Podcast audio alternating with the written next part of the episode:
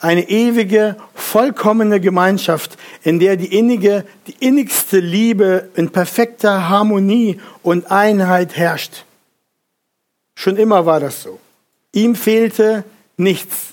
Er benötigt, er benötigte nichts. Doch dann schuf Gott durch seinen Sohn aus nichts alles. Das Universum begann dann zu bestehen mit Materie, mit allen Naturgesetzen und wurde dann auch von Christus, von dem Sohn, durch die Existenz des Christus fortwährend erhalten. Das ist immer noch so der Fall bis jetzt, bis zu diesem Augenblick. Als Krone schuf Gott dann in der Schöpfung den Menschen, Adam und Eva. Und er sagte zu diesem, ihr erinnert euch, es ist nicht gut, dass der Mensch alleine sei. Der Mensch ist von Gott für Gemeinschaft geschaffen. Zuerst für Gemeinschaft mit Gott und dann zur Gemeinschaft mit dem Mitmenschen. Kurzer Einschub hier. Wenn ihr mal in die Bücherläden geht, dann werdet ihr sehen, die säkuläre Literatur ist voller Bücher, die dem modernen Menschen jahrtausendalte Wahrheiten hervorholen und ihm sagen, der Mensch kann nicht in Isolation leben. Wenn er das tut, wird er krank.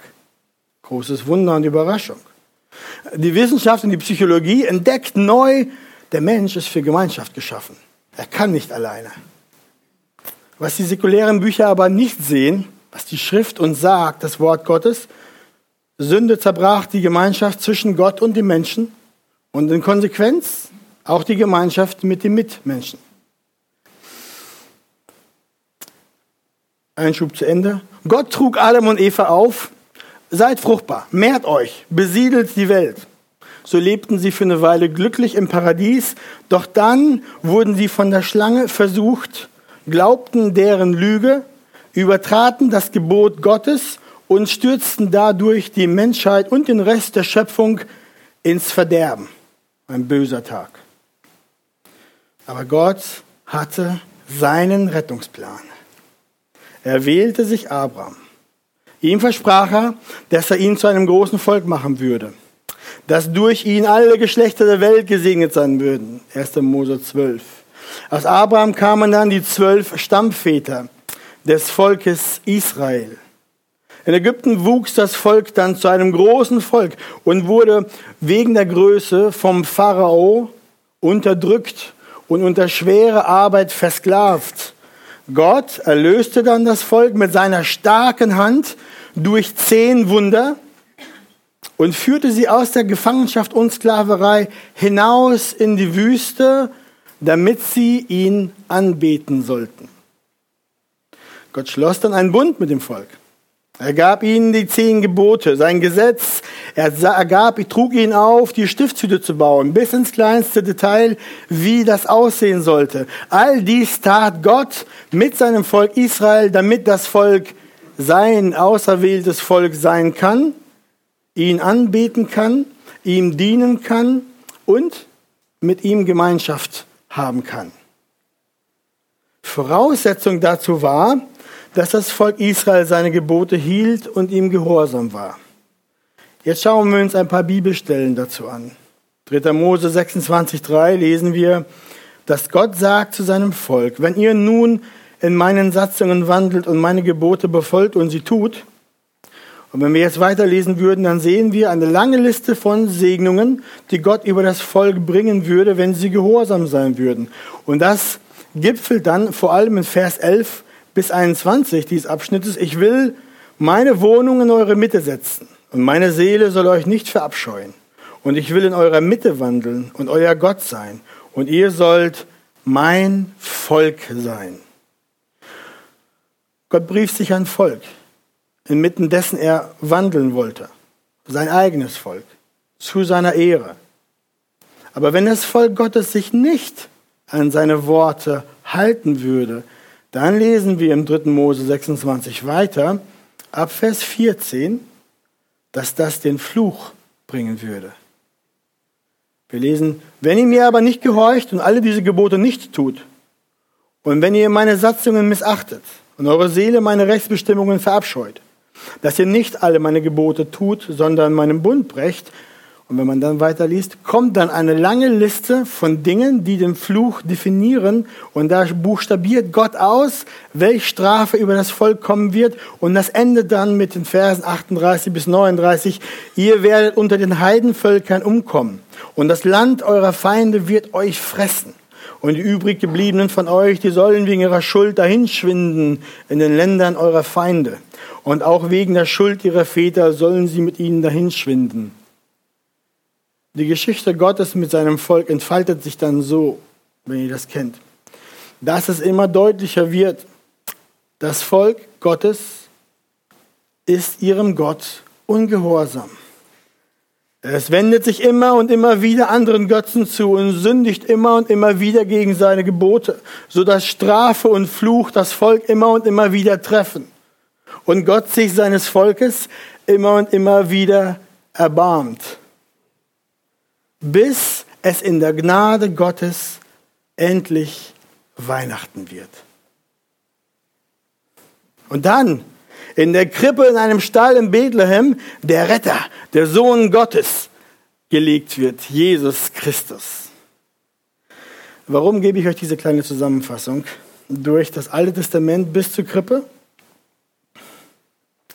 Wenn wir das Alte Testament lesen, dann wird eins deutlich. Gott erwählt sich ein Volk. Gottesdienst und Anbetung ist etwas, das primär gemeinschaftlich im Volk Gottes geschieht. Gott sprach zu seinem Volk als Ganzes durch die Propheten. Er führte sein Volk als Ganzes. Er segnete sein Volk. Er strafte auch sein Volk. Klar, er schrieb auch Geschichte mit Individuen. Er benutzte Moses und David und Samuel und so weiter. Aber er arbeitete und stand immer in Beziehung primär zu seinem Volk. Im Neuen Testament ist das nicht anders. Gott macht weiter und hat sein Volk nun größer gemacht. Größer gemacht in dem Sinne, dass jetzt sogar die Heiden dazukommen und Volk Gottes werden. Und, und die Zugehörigkeit zu diesem Volk, die ist nicht mehr eine Sache der Abstammung und der leiblichen Beschneidung, sondern eine Neugeburt macht diese Zugehörigkeit dazu. Dazu kommen wir aber noch später. Warum bringe ich das hervor? Wir sind im 22. Jahrhundert in einer Zeit, in der wir hochgradige Individualisten sind. Und darum muss man immer ganz deutlich sagen, Gott schreibt seine Geschichte nach wie vor primär durch sein Volk und nicht mit Individuen. Das heißt, Anbetung Gottes geschieht zuerst in der Gemeinde, geschieht gemeinschaftlich nach der Ordnung Gottes, das durch das gepredigte Wort, unter der Leitung von lokalen Hirten, in verbindlicher Gemeinschaft zueinander in der lokalen Braut, in der jeder Einzelne als Teil den Weg der Nachfolge und Heiligung und des Wachstums geht, gestärkt durch die anderen Geschwister und Glieder des Leibes. Darum ermutige ich euch, einen jeden hier, schau dich nach einer bibeltreuen, Christus verkündigenden, gesunden, Lehre predigenden Gemeinde um. Wenn du kein Mitglied bist, schließ dich an und lebe dort als aktiver Christ. Weil uns begegnet das so oft. Ich bin Christ. Ich bin Freestyle-Christ. Ich mache das so, wie ich mag, nach meiner Fasson, wo ich will, wie ich will. Die Geschichte Gottes hat immer was mit einem Volk zu tun, zu dem man dazugehört. Nicht Freestyle-Individualisten. Aber zurück zum Thema. Die Bibel zeigt uns, dass Jesus Mensch wurde. Aus der Krippe, wisst ihr schon, ging es weiter zum Kreuz, an dem er sein Leben gab als sündloses Opfer durch welches einem jeden Menschen alle Sünde vergeben wird, der, sie, der ihn annimmt, dass Christus für ihn stellvertretend gestorben ist, für seine persönlichen Sünden. Und dadurch geschieht eine Auferstehung in Christus zu einem neuen Leben. Dieses Wunder der inneren Veränderung im Herzen nennen wir Wiedergeburt. Das ist ein Wunder Gottes, das durch den Glauben geschieht. Ihr kennt diese Stelle. Epheser 2. Gott aber. Falk hatte in der Ankündigung schon ein Aber hervorgebracht. Das ist das größte Aber der Heilsgeschichte. Gott Aber der reich ist an Erbarmen, hat um seiner großen Liebe willen, mit der er uns geliebt hat. Auch uns, die wir tot waren, durch die Übertretungen, mit dem Christus lebendig gemacht. Aus Gnade seid ihr errettet und hat uns mit auferweckt und mitversetzt in die himmlischen Regionen in Christus Jesus, damit er in den kommenden Weltzeiten den überschwänglichen Reichtum seiner Gnade in Güte an uns erweise in Christus Jesus. Der Ausgangszustand eines jeden Menschen ist es, dass er geistlich tot ist, wegen der Sünden und Übertretungen gegen Gottes Gebote. Aber wenn ein Mensch an Jesus glaubt, das Evangelium mit einem rettenden Glauben für sich annimmt und all sein Vertrauen auf Christus wirft, dann wird er geistlich lebendig. Dann nimmt er sozusagen mit Christus Platz im Himmel bei Gott, damit er in Zukunft von unserem liebenden Gott gesegnet mit überschwänglichen Reichtümern wird, von, mit Gnade übergossen. Wir haben keinen kleinlichen Gott. Wir haben keinen armen Gott, der nur Brot, Chrom, Samen und Krümel für uns übrig hat. Nein, er über, übergießt uns. Dann lesen wir weiter, dass der Mensch, der in seiner Sünde lebt, also lebte, ein Unbeschnittener oder ein Heide, das waren wir alle, ohne Christus ausgeschlossen ist von den Bürgschaften Israels und allen Versprechen und darum keine Hoffnung hatte. Dann lesen wir aber Epheser 2, Vers 13. Jetzt aber in Christus seid ihr, die ihr einst fern wart, nahegebracht worden durch das Blut des Christus. Das ist ein herrliches Jetzt aber. Das ist Gottes Aber zur Sünde, zum ewigen Tod, zur Verdammnis. Das ist sein ewiges Aber, das immer und immer hält. In Christus seid ihr, die ihr ferne wart, nahegebracht worden. Wenn du noch ferne bist heute Morgen, dann kannst du durch Christus nahegebracht werden. Nahegebracht heißt, du bist reingebracht in das Volk eingepropft, eingepflanzt, adoptiert, angenommen, geliebt, willkommen, nahegebracht. Nicht weggejagt wie ein fremder Hund, sondern angenommen wie ein Sohn und eine Tochter. Drinnen sein heißt Familie sein, Platz nehmen am Platz, am Tisch des Festmahles. Nicht hinten an der Ecke irgendwo stehen. Schau mal ein Vers weiter. Wir dürfen lesen, jetzt Epheser 2, 14. Denn er ist unser Friede, der aus beiden eins gemacht hat, indem er in seinem Fleisch die Feindschaft, das Gesetz der Gebote und Satzungen hinwegtat, um die zwei in sich selbst zu einem neuen Menschen zu schaffen und Frieden zu stiften. Die zwei sind das alte Volk Gottes, die Juden, und die, die dazukommen, die ganz, ganz weit waren, die Heiden. Also diese zwei macht er eins um Frieden, schafft Frieden und um die beiden in einem Leib mit Gott zu versöhnen durch das Kreuz, nachdem er durch dasselbe die Feindschaft getötet hat.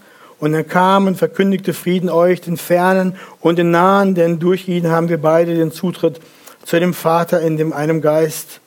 Jesus hat durch sein Opfertod am Kreuz den Juden und den Heiden versöhnt, mit Gott versöhnt und dann auch miteinander versöhnen. Das heißt, wenn wir in Jesus zusammenkommen, sind wir nicht mehr einander Feind, weil die Feindschaft ist beendet. Wir lieben Gott und wir lieben unsere Geschwister. Wir haben Frieden mit Gott und wir haben Frieden untereinander. Und die Grundlage dieses Friedens, dieses, dieser unglaub, für die Welt unglaublichen Zusammenkommens ist Vers 18 denn durch ihn haben wir beide den Zutritt zu dem Vater in einem Geist. Der Jude und der Heide hat Zugang zum Vater durch dieselbe Tür. Und diese Tür ist Jesus Christus. Beide stehen auf der gleichen Grundlage des Opfers Christi. Keiner ist mehr wert als der andere. Keiner ist besser als der andere. Alle versagen und am Mangel des Ruhmes, den sie vor Gott haben sollten. Und alle werden gerettet durch die Tür, durch den Eingang, Christus, aus der Gnade des Lammes Christi. Wir lesen dann Epheser 2,19 jetzt die Auswirkung von dieser Versöhnung. Die Auswirkung des Evangeliums ist, so seid ihr nun nicht mehr Fremdlinge ohne Bürgerrecht und Gäste, sondern Mitbürger der Heiligen und Gottes Hausgenossen, auferbaut auf der Grundlage der Apostel und Propheten, während Jesus Christus selbst der Eckstein ist, in dem der ganze Bau zusammengefügt wächst zu einem heiligen Tempel im Herrn, in dem auch ihr miterbaut werdet zu einer Wohnung Gottes im Geist. Der Mensch, der an Jesus glaubt und ihm vergeben ist, der versöhnt ist mit Gott, ist nun ein Mitbürger geworden der Heiligen. Die Heiligen, das sind die Erretteten. Also alle, die glauben. Und ist ein Hausgenosse Gottes. Also wohnt in seinem Haus. Nicht irgendwo anders. Nicht in der Garage. Ist im Haus. Ist ein Hausgenosse. Und diese neu gemachten Menschen werden durch den Geist Gottes zu einem Tempel aufgebaut. Deswegen habe ich gesagt, ihr seht aus wie Säulen, ihr zwei. Ja, einige sehen aus wie Säulen, wie Türen, wie, wie ich, ich spreche bildlich.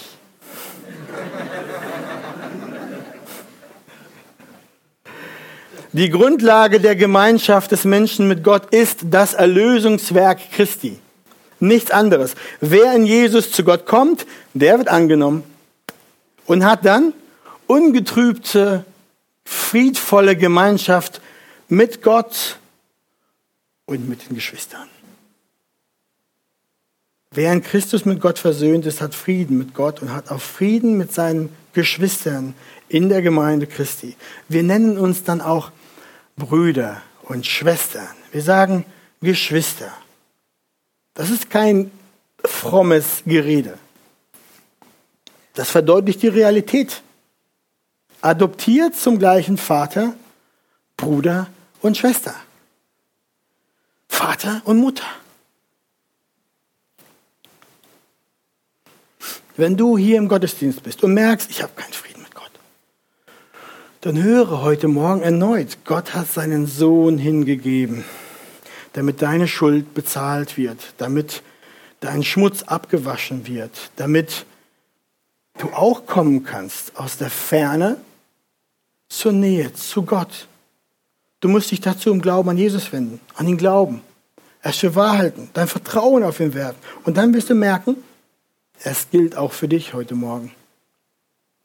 Seine Kraft ist die gleiche. Sein Rettungswerk tut er heute. Dann wirst du errettet. Dann hast du Frieden mit Gott. Und dann wirst du anfangen, Frieden zu haben mit deinen Mitmenschen, besonders mit deinen Glaubensgeschwistern. Und du, Bruder und Schwester, der du heute Morgen hier bist, merke auf, wie kostbar es ist, dass du aus der entferntesten Ferne, aus der völligen Fremde, aus einer absoluten Anspruchslosigkeit nahegebracht bist, zum Zugang hast zum Vater, Zugang zu ewigem Leben, Teilhabe an allen Versprechen Christi, an seinem Erbe, die Versprechen für dich werden wahr durch Christus. Leben in einer ungetrübten, unbeschwerten Gemeinschaft mit Gott und den Geschwistern. In Herrlichkeit des Herrn. Freue dich daran. Ihr könnt euch gar nicht genug darüber freuen, was Gott getan hat in der Gemeinde, in seinem Leib. Vergiss nie, welch kostbaren Schatz du erhalten hast wenn du die lieblichen Worte der Schrift liest, die dir gelten. Jetzt aber.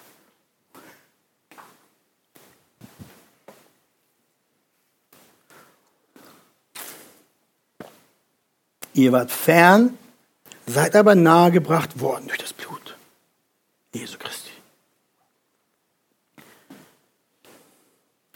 Ihr Lieben, das ist die Grundlage der christlichen Gemeinschaft. Vergebung und Annahme in Jesus Christus. Das Evangelium. Das ist die Grundlage. Und jetzt kommen wir zum zweiten Punkt. Leben in der Gemeinschaft. Wir wissen nun, dass die Grundlage der Gemeinschaft der Heiligen, so nennt die Bibel die Christen, die Heiligen. Dass die Gemeinschaft der Heiligen die Grundlage der, deren ist das Rettungswerk Jesu Christi am Kreuz. Das ist der Anfang. Und von der ersten Gemeinde die dann entstand nach Pfingsten, als Petrus predigte, lesen wir Folgendes. Apostelgeschichte 2, 47. Sie lobten Gott und waren angesehen bei dem ganzen Volk, Der Herr aber tat täglich die zur Gemeinde hinzu, die gerettet wurden. Ihr seht hier, Gläubige werden hinzugetan zur Gemeinde. Von wem? Von Gott, dem Herrn. Also, Bruder das, und Schwester, dass du heute Morgen hier bist und ein verbindliches Mitglied geworden bist an diesem Leib, in dieser Gemeinde, das ist ein Werk Gottes. Das ist nicht deine freie Idee oder Entscheidung. Ein bisschen, ja. Aber Gott hat das gemacht. Er hat dich hierher geführt. Das ist kein Verein. Es ist, es ist eine Braut. Es ist weit mehr als ein Verein. So sind die Erretteten nun zusammen in der Gemeinde, die von Jesus gegründet worden sind. Gebaut, geliebt und er wacht über seine Gemeinde mit Eifer. Aber wie lebt denn diese Gemeinde zusammen? Wie sieht das aus? Wie leben wir in dieser Gemeinschaft? Was sagt die Schrift dazu? Was ist echte christliche Gemeinschaft? Ich möchte euch jetzt im Schnellverfahren durch die Aneinanderverse durchführen, denn die Schrift hat echt viel zu sagen dazu, wie wir als Leib in der Gemeinde zusammenleben sollen. Paulus schreibt den Korinthern gleich, Gott ist treu, durch den ihr berufen seid zur Gemeinschaft mit seinem Sohn Jesus Christus, unserem Herrn Jesus Christus. Durch das Werk Christi hat Gott uns berufen und befähigt, mit ihm Gemeinschaft zu haben. Mit Gott dem Vater und auch mit dem Opferlamm, mit Jesus Christus, der, der sich für uns hingegeben hat. Durch das Evangelium ist nun der Weg frei zur echten, ungetrübten Gemeinschaft. Das ist der Anfang. Das ist die Basis. Das ist die Grundlage. Christliche Gemeinschaft beginnt immer zuerst mit dem König Jesus, mit unserem Herrn, mit unserem Retter, mit dem Messias. Wenn wir versuchen wollen, Gemeinschaft miteinander zu haben, aber unser Herr Jesus Christus bleibt außen vor, dann haben wir keine echte christliche Gemeinschaft, sondern wir haben etwas, was du auch im Tischtennisverein haben kannst oder auf dem Weihnachtsmarkt beim Glühwein trinken. Du kannst keine Geburtstagsfeier feiern und das Geburtstagskind woanders lassen. Was ist das denn? Christliche Gemeinschaft besteht, weil Christus die Gemeinschaft ins Leben gerufen und errettet und bezahlt hat für ihn Einzelnen. Das heißt, ihr Lieben, christliche Gemeinschaft beginnt zuerst mit dem König Jesus. Meine ich damit, dass wir, wenn wir uns treffen, nur über Gott und die Bibel sprechen dürfen und sonst über nichts? Nein, versteht mich nicht falsch. Wir haben ja von der Urgemeinde gelesen, Apostelgeschichte 2, 46. Und jeden Tag waren sie beständig und einmütig im Tempel, brachen das Brot in Häusern, nahmen die Speise mit Frohlocken und in Einfalt des Herzens. Wir lesen, sie brachen das Brot miteinander, sie aßen, sie redeten, sie waren zusammen in Freude und Einfalt des Herzens, sie lebten normale Leben miteinander. Apostelgeschichte 4 lesen wir weiter, wie die Gemeinde dann die Gläubigen waren ein Herz und eine Seele und teilten alles untereinander, je nachdem, wer Mangel hatte. Das heißt, sie kannten einander. Sie wussten, wer Not hatte, wer Mangel hatte. Und diese stellten sie ab. Das bedeutet, dass sie über die alltäglichen Dinge des Lebens sprachen. Nöte, Herausforderungen, das wurde geteilt. Das gehörte dazu. Apostelgeschichte 2, 42 macht auch ganz deutlich, oh, ich habe was übersprungen, macht deutlich, dass die Gläubigen auch vor allem beständig blieben in der Lehre der Apostel und der Gemeinschaft und im Brotbrechen und in den Gebeten. Man könnte auch sagen, so wie Jesus es sagt in Lukas 6,45, wovon sein Herz voll ist, davon reden, redet sein Mund. Jesus sagt das, als er die Jünger lehrt, dass man einen Baum an seinen Früchten erkennt. Und dann sagt er, wovon sein Herz voll ist, davon redet sein Mund. Genauso ist das bei uns Christen in der Gemeinde. Man kann uns Christen daran erkennen, wovon wir am meisten sprechen. Ein Briefmarkensammler, einen richtigen Liebhaber, erkennst du daran, dass der über seine Briefmarkensammlung spricht. Ein Fußballer über seinen Fußball und so weiter und so fort. Und in Christ erkennst du woran? Dass er über das redet, was ihm am allerteuersten, am allerwichtigsten ist. Christus. Ist dein Herz voller Liebe und Dankbarkeit zu Jesus, voller Vertrauen und Abhängigkeit von ihm, voller Frieden und Ruhe aus ihm, voller Barmen und Gnade wegen ihm, dann wird das so früher oder später aus deinem Mund kommen. Ist egal, über welches Thema du redest. Das wird dann so seinen Weg rausmachen. Dann wird das Gespräch brennender Christen früher oder später von ihrem Herrn sein.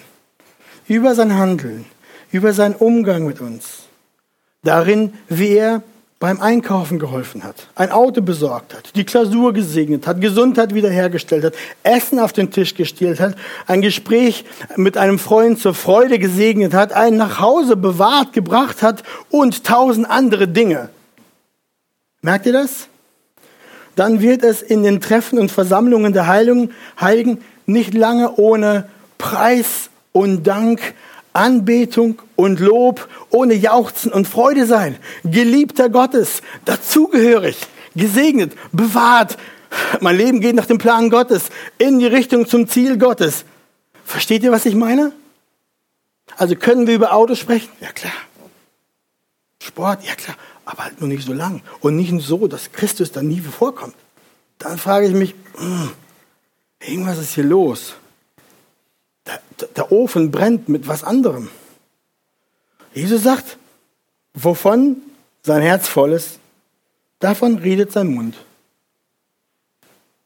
Und damit ist nicht gemeint, dass wir eine Heiligtuerei auf, aufsetzen, wo wir halt immer nur heilig fromme Dinge sagen und reden. Nein, wir sind authentische Christen, denen ein liebender, echter Vater immer alles gibt und sie umgibt und sie führt, sie segnet, sie bewahrt, Ich ermutige euch, dies nicht fehlen zu lassen. Was können wir von der Schrift noch sehen, wie das Leben der Gemeinschaft der Heiligen aussieht? Es ist eine Gemeinschaft derer, dessen Herz durch Christi Blut gewaschen ist. Darum ist die Sünde des Einzelnen in der Gemeinschaft ein Hindernis für echte Gemeinschaft. Zuerst bricht nämlich die Sünde die Gemeinschaft mit Christus. Das ist uns klar. Und dann bricht die Sünde die Gemeinschaft auch mit dem Bruder oder Schwester. Der Apostel Johannes erklärt das deutlich. Im 1. Johannesbrief 1, 6 bis 7 sagt er, wenn wir sagen, dass wir Gemeinschaft mit ihm haben und doch in der Finsternis wandeln, in der Lüge, in der Sünde, so lügen wir und tun nicht die Wahrheit. Wenn wir aber im Licht wandeln, wie er im Licht ist, so haben wir Gemeinschaft miteinander und das Blut Jesu Christi, seines Sohnes, reinigt uns von aller Sünde. Ungetrübte Gemeinschaft in der Gemeinde mit Geschwistern kommt dann, wenn unser Gewissen rein ist, weil unsere Sünde vergeben ist, weil wir es nötig haben, wenn wir es nötig haben, unsere Schuld bekannt haben, auch zu unseren Geschwistern, um Vergebung gebeten haben und Versöhnung erlebt haben, die kommt durch das Kreuz, durch das Anwenden des Evangeliums. Das nennt Johannes das Wandeln im Licht.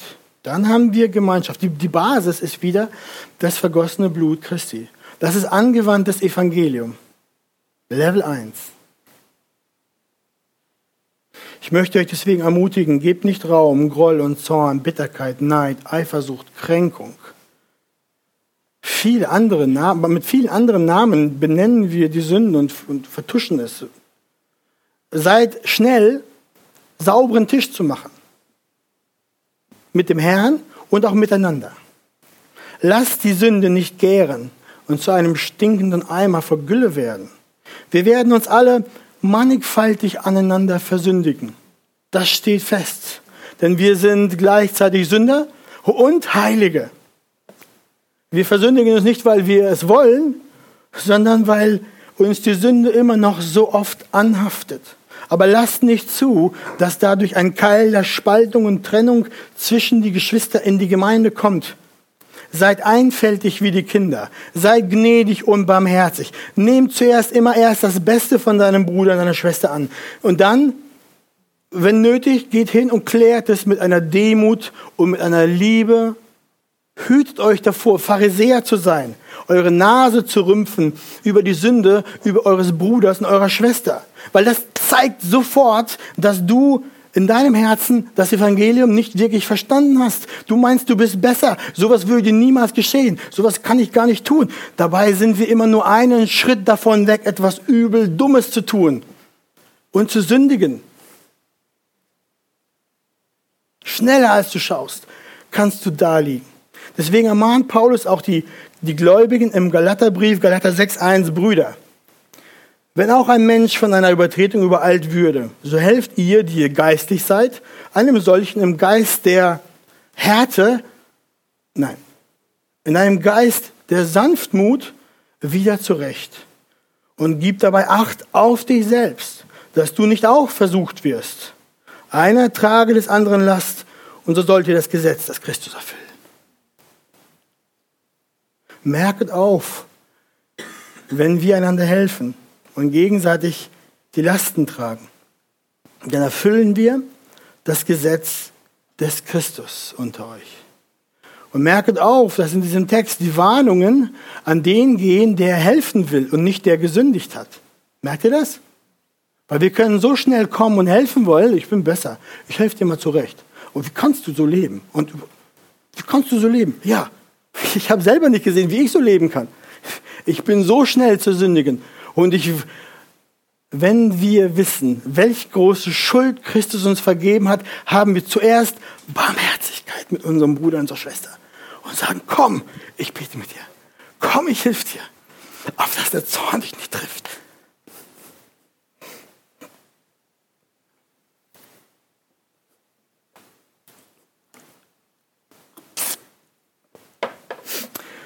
Eine Gemeinde, in der über Sünde nicht gesprochen wird, zeigt, dass das eine heuchlerische Gemeinde ist, die das Evangelium nicht wirklich verstanden hat. Das Evangelium ist nicht der Eingang in die Gemeinde. Es ist der Weg, wie wir leben. Jeden Tag machen wir uns bewusst, ich habe versagt. Bevor mein Fuß den Boden berührt, ach, bin ich nicht heilig und nicht angenommen genug von mir selbst. Aber Christi Blut hält mich. Seine Gegenwart, seine Gnade ist mir neu. Und wenn wir meinen, wir sind ziemlich gut, dann haben wir einfach nur nicht gesehen, wie richtig schlecht unser Herz ist. Unser Wesen an sich selbst ist vor Gott untauglich äh, außerhalb von Christus. Deswegen sagt die Schrift, Kolosser 3,13, ertragt einander und vergebt einander. Ertragt einander und vergebt einander.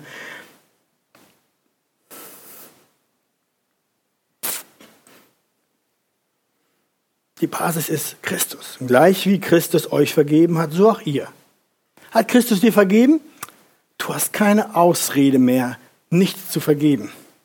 War er dir sanftmütig und demütig gegenüber? Wie kannst du dann hart sein? Dürfen wir mal die Nase voll haben voneinander? Nein, das ungeistliches, menschliches Gerede ist das. Dem sollten wir eigentlich den Namen geben, den es verdient. Das ist Sünde. Epheser 4, 32, seid aber gegeneinander freundlich und barmherzig und vergebt einander. Wieder kommt es gleich, wie auch Gott euch vergeben hat in Christus.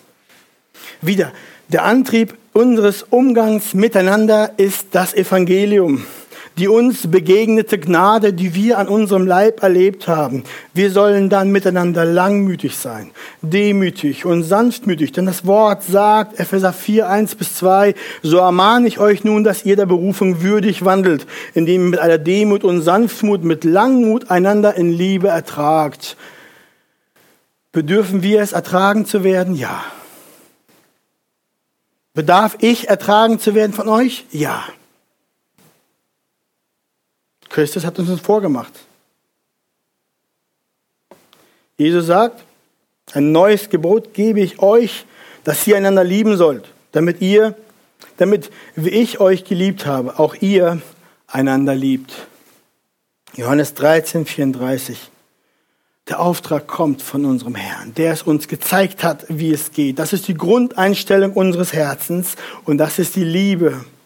Daraus resultiert unser Umgang miteinander. So, jetzt geben wir ein bisschen Gas in den Versen. Römer 15, 17, 7. Darum nimmt einander an, gleich wie auch Christus uns angenommen hat, zur Ehre Gottes. Ordnet euch einander unter in der Furcht Gottes. Lügt einander nicht an, da ihr ja den alten Menschen ausgezogen habt, mit seinen Handlungen. Verleumdet einander nicht, ihr Brüder. Jakobus 4,11. Lasst uns nicht nach leerem Ruhm streben, einander nicht herausfordern, noch einander beneiden. Jesus lehrt seine Jünger. Wenn nun ich, der Herr und Meister, und Jesus hat hier untertrieben. Wenn nun ich, der Schöpfer des Universums, der Anfang und das Ende, der, der alles erhält, und so weiter. Und so. Wir könnten ein langes Buch schreiben der Eigenschaften und der Herrlichkeiten Christi. Christus sagt, wenn nun ich, der Herr und Meister, euch die Füße gewaschen habe, so sollt auch ihr einander die Füße waschen. Dient einander, sagt er. Jeder mit der Gnadengabe, die er empfangen hat, als guter Haushalter der mannigfaltigen Gnade Gottes. 1. Petrus 4, Vers 10. Denn ihr seid zur Freiheit berufen, Brüder. Nur macht die Freiheit nicht zu einem Vorwand für das Fleisch, sondern dient einander durch die Liebe. Unser Motiv ist nicht, in der Gemeinde kriege ich, was ich will. In der Gemeinde mache ich, was mir zusteht. Ich bin frei, ich kann auch ein Bier trinken, wenn mein Bruder kommt, der aber echt Probleme beim Alkohol. Nö, ich bestehe auf meinem Recht, ich, ich darf das. Dann sagt die Schrift, du nimmst die Freiheit, du machst sie zum Vorwand fürs Fleisch und agierst nicht mehr aus dem Grundsatz der Liebe und zeigst deinem Bruder nicht die nächsten Liebe und den Schutz, den du seinem Gewissen geben möchtest. Nein, schmeiß das Zeug weg. Du brauchst nichts. Nichts ist so wichtig, dass wir die Einheit zwischen uns in Christus schmälern, angreifen und schlagen. Oder dann lesen wir weiter. Darum lasst uns nicht mehr einander richten.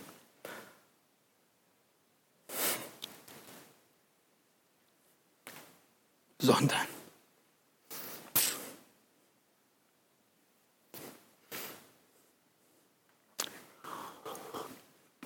das Wort Gottes ist klar und es gibt uns keinen Raum, hart miteinander zu sein und lieblos und unbarmherzig, sondern lasst uns nicht richten, sondern richtet vielmehr, dass dem Bruder weder ein Anstoß noch ein Ärgernis in den Weg gestellt wird. Ermahnt einander vielmehr jeden Tag, solange es heute ist, damit nicht jemand unter euch verstockt wird durch den Betrug der Sünde. Und dann tröstet nun einander mit diesen Worten. Diese Worte, mein Paulus, er schreibt da im Kontext der Wiederkunft Christi. Und er sagt, tröstet einander mit den Worten der Verheißungen Christi. Was kommt? Wer ist? Wer der Herr ist? Wer hat die Kontrolle? Herr, unser König. Und zum Schluss noch ein paar Verse. Bekennt einander die Übertretungen und betet füreinander, damit ihr geheilt werdet. Das Gebet eines Gerechten vermag viel, wenn es ernstlich ist. Und die letzte Stelle zu diesem Thema. Lasst das Wort des Christus reichlich in euch wohnen, in aller Weisheit, lehrt und ermahnt einander und singt mit Psalmen und Lobgesängen und geistlichen Liedern dem Herrn lieblich in eurem Herzen. Ihr Lieben, ihr seht, welches Bild die Schrift von der Gemeinschaft der Heiligen uns zeichnet. Es ist ein Bild der Einheit durch Christus. Ein Bild der Barmherzigkeit und Liebe, der Annahme der Vergebung. Versteht mich nicht falsch. Nicht der Sünde unter den Teppich kehren, sondern Sünde bekennen, sie beim Namen nennen und für deinen Bruder und für deine Schwester um sie ringen Solange es heute seid, komm und kehre um, dass dein Herz nicht verstockt. Werde zurechtgebracht mit Christus. Lass dich versöhnen. Bruder, Schwester, geh nicht diesen Weg, denn er führt zum Tode. Ihr Lieben, die Gemeinde ist ein Geheimnis, das lange verhüllt war, nun aber der Welt sichtbar geworden ist. Die Welt kann es nicht verstehen. Die Engel staunen sich die Augen aus dem Kopf. Warum? Weil Gott, der Herr, durch die Gemeinde ein Heil geschaffen hat, die Neuschaffung des Universums begonnen hat, die geistlichen Mächte sehen Gottes Macht und seine mannigfaltige Weisheit darin und staunen. Die Menschen auf der Erde verwundern sich an der Gemeinde und sehen in ihr die Liebe Christi ausgelebt, die sie nicht von der Hand weisen können, der sie sich nicht entziehen können, die sie nicht erklären können. Und an dieser Stelle möchte ich zum Schluss euch danken, liebe Geschwister, von Herzen danken für die ausgelebte Gemeinschaft hier in unserer Gemeinde. Wie oft ist es vorgekommen, dass ich jemanden besuchen fahre und ich höre, ach ja, Bruder so und so war hier und hat die Gardine aufgehängt. Oder ich rufe an, um einen Besuch bei einer kranken Schwester aufzuplanen. Ich höre, Schwester so und so kam und hat mir Essen gebracht und hat mich besucht. Oder ich möchte zu jemandem hinfahren und jemand anderes ruft mich an und sagt, kann ich mitkommen? Ich besuche Kaffee und Kuchen und alles und wir machen das. Wie oft habe ich gesehen,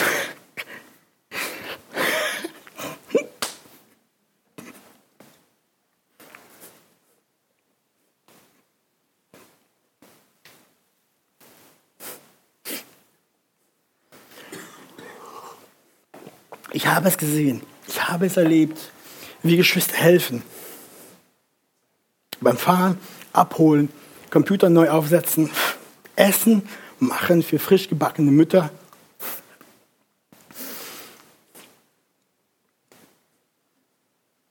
Ihr Lieben, das ist gut, das ist gut. Das preist den Herrn. So sieht eine Gemeinde aus, die Christus lieb hat. So sieht die ausgelebte Liebe der Geschwister untereinander aus. Essen wird vor die Tür gestellt, wann nötig. Geschwister melden sich und stellen finanzielle Nöte ab, wenn nötig. Ich persönlich habe die Sache erlebt.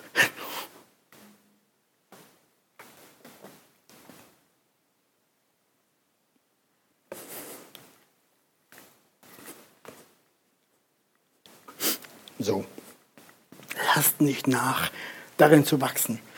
Lasst nicht nach, darin zu machen, das zu tun. Betet füreinander, geht einander nach, besucht einander, ladet ein zum Mittag oder zum Abendessen, zur Arbeit oder zur Geselligkeit. Ist egal. Geht nach. Das ist der Geist Christi in der Gemeinde. Besonders vergesst nicht diejenigen, die neu sind, die Gäste sind, die noch nicht so lange hier bei uns sind. Vergesst nicht unsere Gäste, denn ihr beherbergt Heilige, ihr beherbergt Engel dadurch. Geht auf die Gäste zu, denn ihr wart alle mal Gäste und Fremdlinge und seid nahegebracht worden.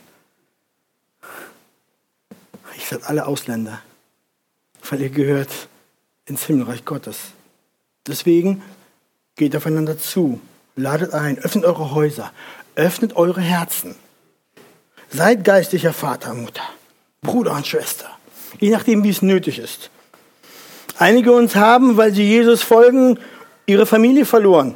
Wegen Streiterei oder Tod kein Vater, keine Mutter, kein Bruder, keine Schwester mehr. Aber in der Gemeinde Gottes wird das abgestellt.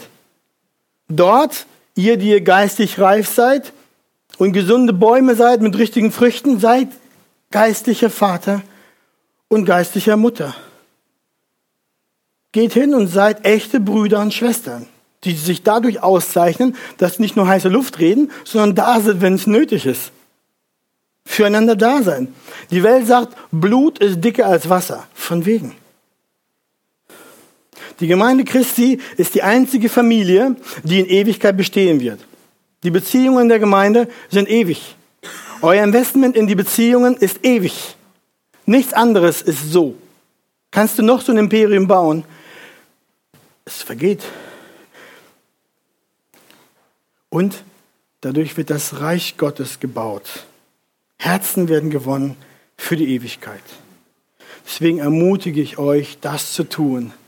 Auf der Grundlage der Annahme Christi durch das Evangelium lebt ihr einander aus, was euch widerfahren ist. Und ihr habt die Schriftstellen gesehen, wie das bei uns ist, wie das sein soll. Ich ermutige euch zum Schluss auch noch, danach zu trachten, das habe ich schon gesagt, aber trotzdem, danach zu trachten, dass wenn wir Gemeinschaft für, miteinander haben, wir es nicht fehlen lassen, einander durch Bibelwort, durch Gebet oder durch Lieder aufzubauen. Und dass, wenn das euch unnatürlich erscheint, wenn ihr es tut, dann seid ihr einfach nicht geübt. Dann müsst ihr euren Ofen mehr anstochern, damit er richtig Glut ist. Als wenn ihr angepiekst werdet, Jesus rauskommt. Kriegt ihr einen Schlag, kommt Preis hervor. Danke, Herr, für diese Not, denn du wirst dich jetzt zeigen darin. Es ist gut, dass ihr zu den praktischen Dingen einander zu helfen und füreinander da seid, auch die geistliche Frucht legt, füreinander zu beten, einander zu segnen, einander nach dem Herzen zu fragen. Wie geht's dir, Bruder, geistlich? Wie kann ich für dich beten? Wo steht der Löwe bei dir vor der Tür und will den Kopf abbeißen? Kann ich dazukommen? Ich kenne das doch. Lege die Gabe der geistlichen Frucht neben die Gabe der materiellen und praktischen Hilfe. Dann lieben wir einander recht. Dann machen wir unseren Heiland groß. Und das Haus Gottes, die Gemeinde, wird gebaut und wird zunehmen. Amen.